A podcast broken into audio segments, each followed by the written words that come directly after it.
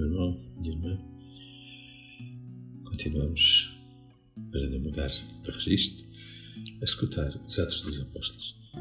De facto, eh, é fascinante mesmo, pelo menos para mim, ver, eh, ver a história da Igreja acontecer, ver a Igreja primitiva assim a, a desenvolver-se nas suas vicissitudes.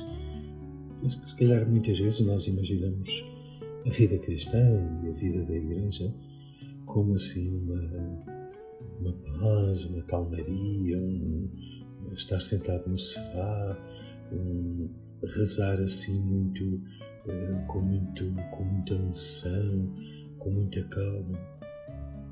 A vida espiritual não é isso. A vida espiritual é perseguição, uma coisa que efetivamente, efetivamente dá muito trabalho e deu muito trabalho. E, e penso que saberás disto, não é? Certamente que não é uh, ainda hoje no mundo, se olharmos para, para a Igreja e vermos como nos lugares onde há perseguição, a Igreja uh, arrefece, a Igreja está tantas vezes amorfa e os cristãos não têm um grande empenho ou um grande zelo na evangelização nos lugares onde a igreja é perseguida, onde a igreja se vê mais, eh, eh, digamos assim, mais confrontada com a sua identidade, então a igreja cresce e, e floresce. Isto, isto penso que é de facto impressionante e esta marca, esta marca da perseguição é de facto uma marca desde o início. E é isso que nestes versículos que hoje nos são servidos nestes oito versículos que, que hoje escutamos na liturgia que nos é apresentada.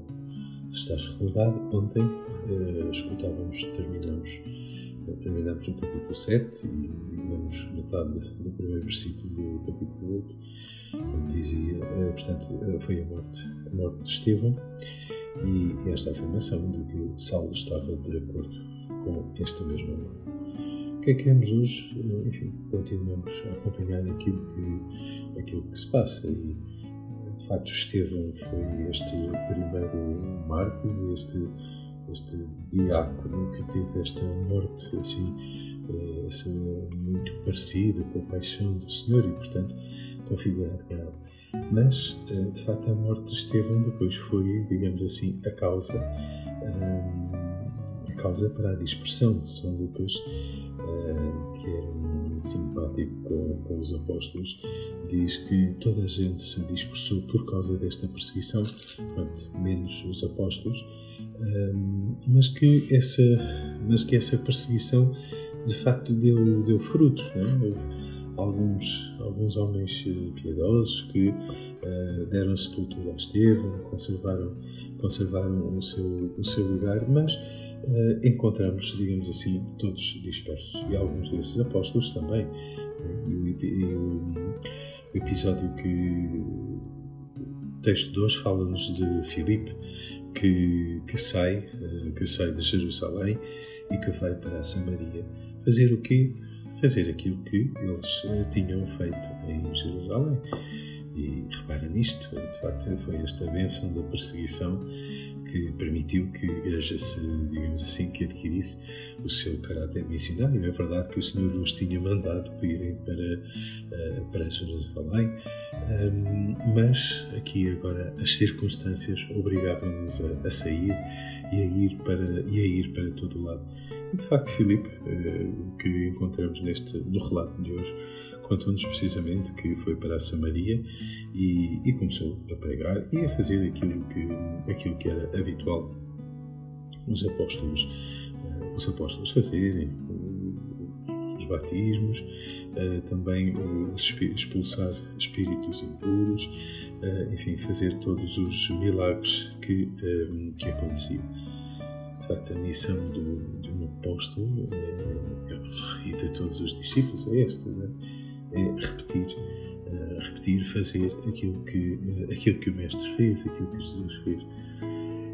E hoje penso que na tua vida e na minha vida não, não será diferente. Não, é? não se trata de agora a pregação do Evangelho hoje, se calhar faz muito por isto, por, por ser um sinal, sei lá, por se calhar ser um sinal de esperança quando todos à tua volta estão desesperados, por ser um sinal de bondade quando todos à tua volta ninguém se preocupa com isso, ser um sinal de paciência quando todos estão impacientes, ser um sinal de, de generosidade quando todos procuram cada um safar a sua própria vida. Não sei, pensa como é que tu hoje podes evangelizar com, com, os, teus, com os teus gestos. Como é que tu hoje podes ser sinal disto mesmo? Porquê? Porque, uh, porque é para dar a vida que nós aqui estamos, não é?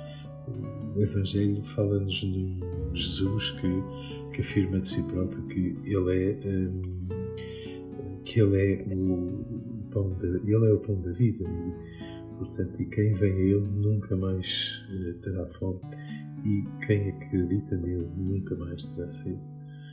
Será que tu percebes isto? Que Cristo é de facto hoje teu alimento, a tua, a tua bebida, que Ele de facto te sacia, que Ele um, te enche de.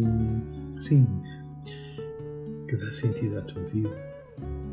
Pergunta-te se ainda não é, vê o que é que podes fazer para que Cristo seja realmente o teu alimento, a tua bebida.